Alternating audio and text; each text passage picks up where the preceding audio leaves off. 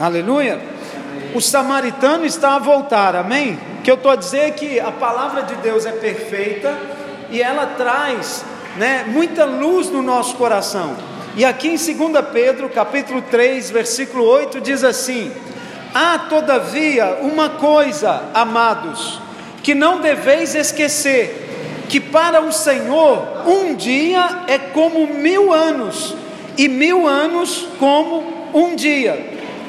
Não retarda o Senhor a sua promessa, como alguns a julgam demorada.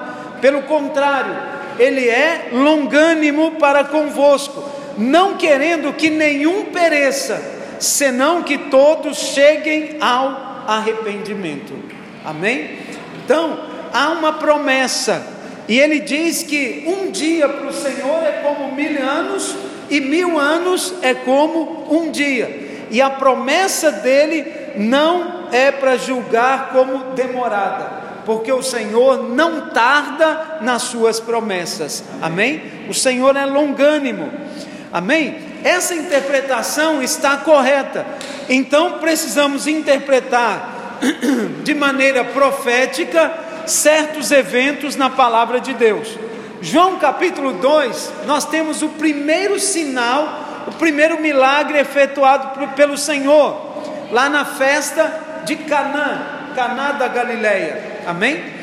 É, três dias depois houve um casamento em Caná da Galileia, achando-se ali a mãe de Jesus.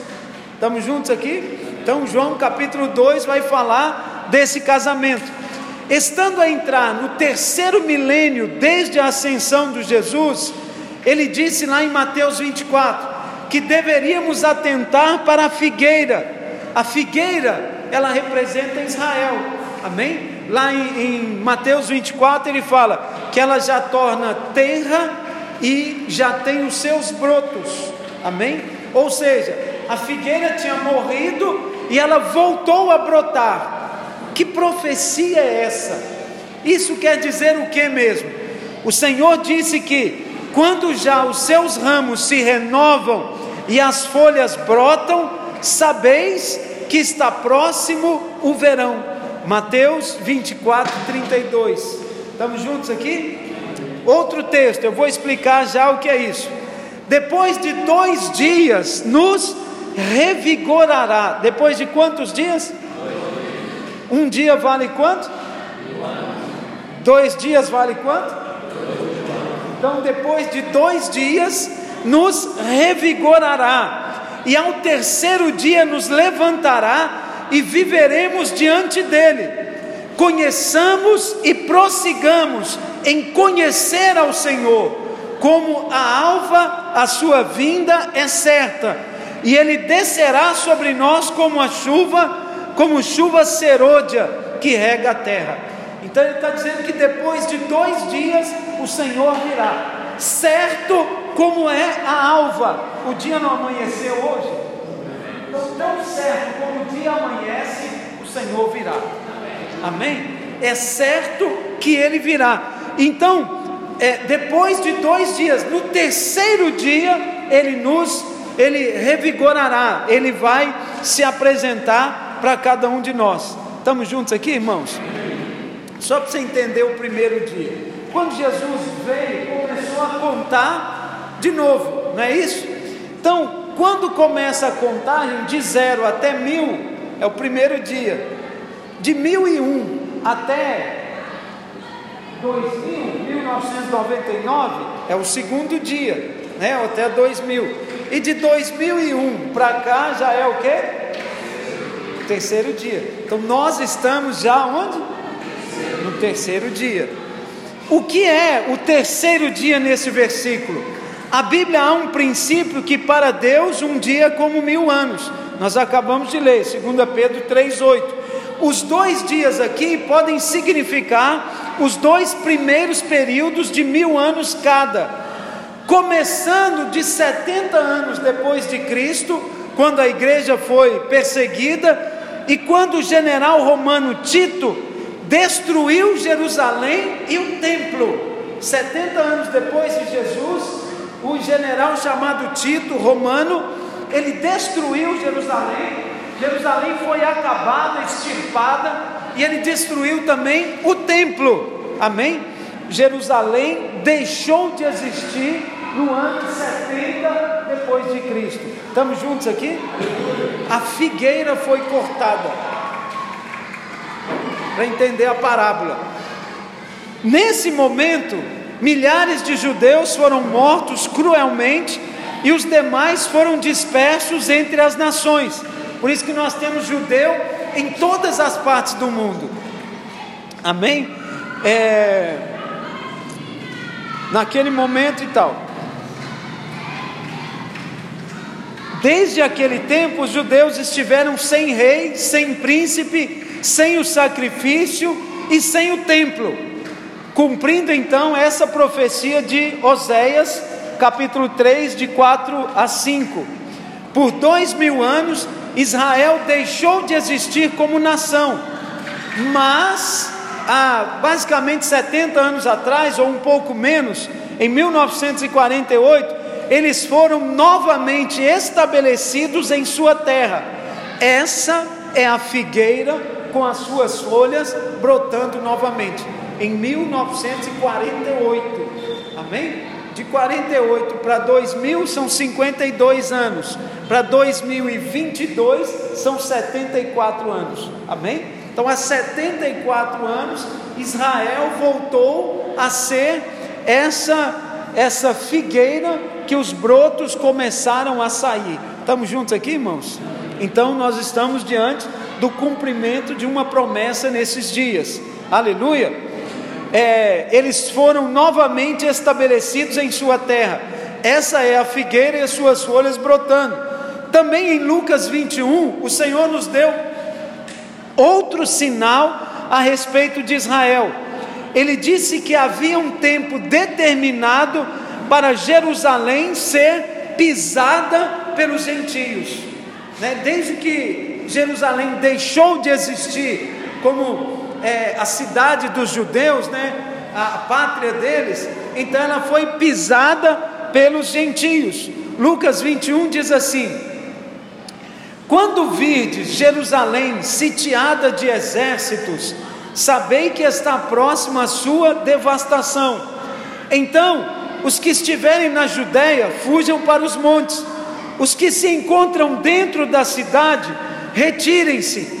E os que estiverem nos campos, não entrem nela, porque estes dias são dias de vingança para se cumprir tudo o que está escrito. Ai das que estiverem grávidas e das que amamentarem naqueles dias porque haverá gran, grande aflição na terra e ira contra esse povo. Cairão a fio de espada e serão levados cativos para todas as nações, e até os tempos dos gentios se completem, até que o tempo dos gentios se completem. Jerusalém será pisada por eles. Amém? Até que esse tempo se completa. Então, em 1967, nós falamos em 1948, 20 anos depois, ou 19 anos depois, é, houve uma guerra em Jerusalém chamada a Guerra dos Seis Dias, e Jerusalém foi reconquistada pelos judeus e se tornou novamente a capital de Israel. Amém? Em 1967. Em 1948, voltou a ser deles, mas em 1967 ela voltou oficialmente a ser a capital de Israel. Estamos juntos aqui? Podemos dizer que o tempo dos gentios se cumpriu? Sim ou não? Em parte sim, porque os gentios saíram e eles entraram, mas a profecia ainda não se cumpriu completamente porque o lugar do templo ainda está ocupado pelos gentios. Amém? O, o templo onde tem lá a mesquita de Omar, né? aquela cúpula de ouro, ela ainda é ocupada por muçulmanos. Eles ainda estão lá. Então, Israel conseguiu tomar o território, mas o templo ainda não. Estamos juntos aqui? O templo ainda não foi reconquistado. é, ele ainda está ocupado. Cremos que está muito próximo o tempo em que Israel reconstruirá o templo. Então, o templo dos gentios estará acabado. Amém? Então, eles já deram um passo e entraram no território. Agora eles precisam entrar no templo. Amém? Então, tudo isso aqui estava dominado pelos gentios. Então, eles já deram um passo e tomaram o território deles. A nação e a capital e agora eles precisam reconquistar o templo. Amém, meus irmãos? O templo é algo extremamente importante e simbólico nisso tudo. Tomando a vida de Davi profeticamente, nós estamos hoje vivendo o um momento antes de Davi ascender ao trono. Amém? Davi, você sabe que ele foi perseguido pelo próprio Saul e ele ficou peregrinando pelo deserto, vivendo em cavernas e poços. Mas enquanto isso, muitos vieram e se uniram a eles, e o seu exército cresceu e se tornou poderoso. Lembra que ele vai para uma caverna, a caverna de Adulão, lá ele encontra 400 homens desesperados, endividados, né, homens tudo meio perturbado da cabeça. Mas quando Davi entra ali, ele ele consegue dominar sobre eles, trazer princípios sobre eles, e ele sai da caverna com um exército. E a partir dali, muitos outros começam a congregar a eles, começam a se ajuntar a eles, e eles então ficaram muito fortes. Amém?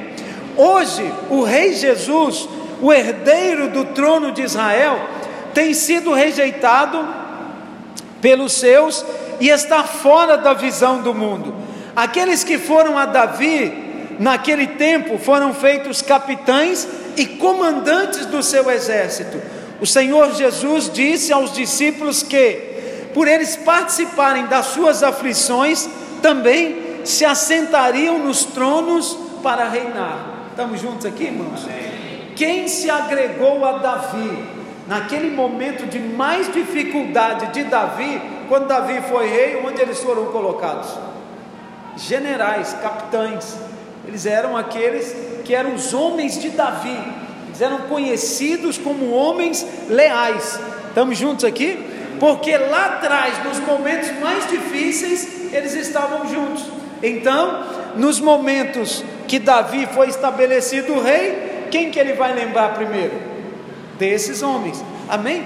Quem está com Cristo hoje quem vai ser, serão os primeiros que serão lembrados quando ele vier para reinar. Estamos juntos aqui? Isso é algo profético.